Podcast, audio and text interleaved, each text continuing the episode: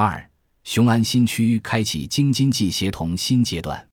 京津冀一体化战略提出多年，但进展缓慢，协同发展效果并不明显。无论是北京的大城市病，还是京津冀地区的产业转型升级瓶颈，都未得到有效解决。为了打破固有格局，撬动整个京津冀地区的发展结构，作为一项突破性的战略动作，设立雄安新区有显必要和紧迫。雄安新区所设地带是交通战略要地，是联动京津冀协调发展的纽带。雄安新区远期规划面积两千平方公里，预计可容纳人口超过一千万，规模和体量足以为疏解北京非首都功能提供战略空间，并且转移成本较为低廉。正因为如此，二零一七年中央决定设立雄安新区时。就将其定位为深入推进京津冀协同发展的一项重大决策部署，是继深圳经济特区和上海浦东新区之后又一具有全国意义的新区，是千年大计、国家大事。雄安新区初期建设有序进行，并取得阶段性成效。在此基础上，二零一八年四月，中共中央、国务院正式批复《河北雄安新区规划纲要》。以下简称纲要。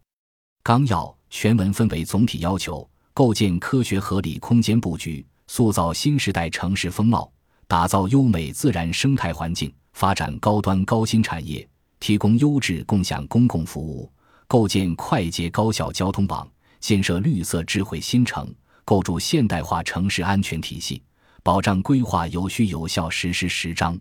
纲要明确了雄安新区的四个定位。即绿色生态宜居新城区、创新驱动发展引领区、协调发展示范区、开放发展先行区。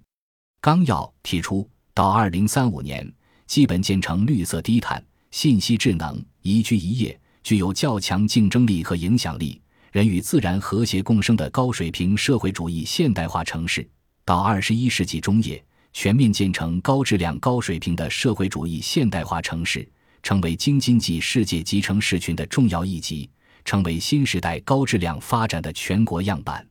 为完成建设目标，纲要着重强调四个方面：第一，规划核心是有序承接北京非首都功能疏解，雄安新区要重点承接北京非首都功能和人口转移；第二，雄安新区需要发挥纽带功能，统筹区域协调发展。雄安新区建设过程中，要加强同北京、天津、石家庄、保定等城市的融合错位发展。第三，重视空间规划布局。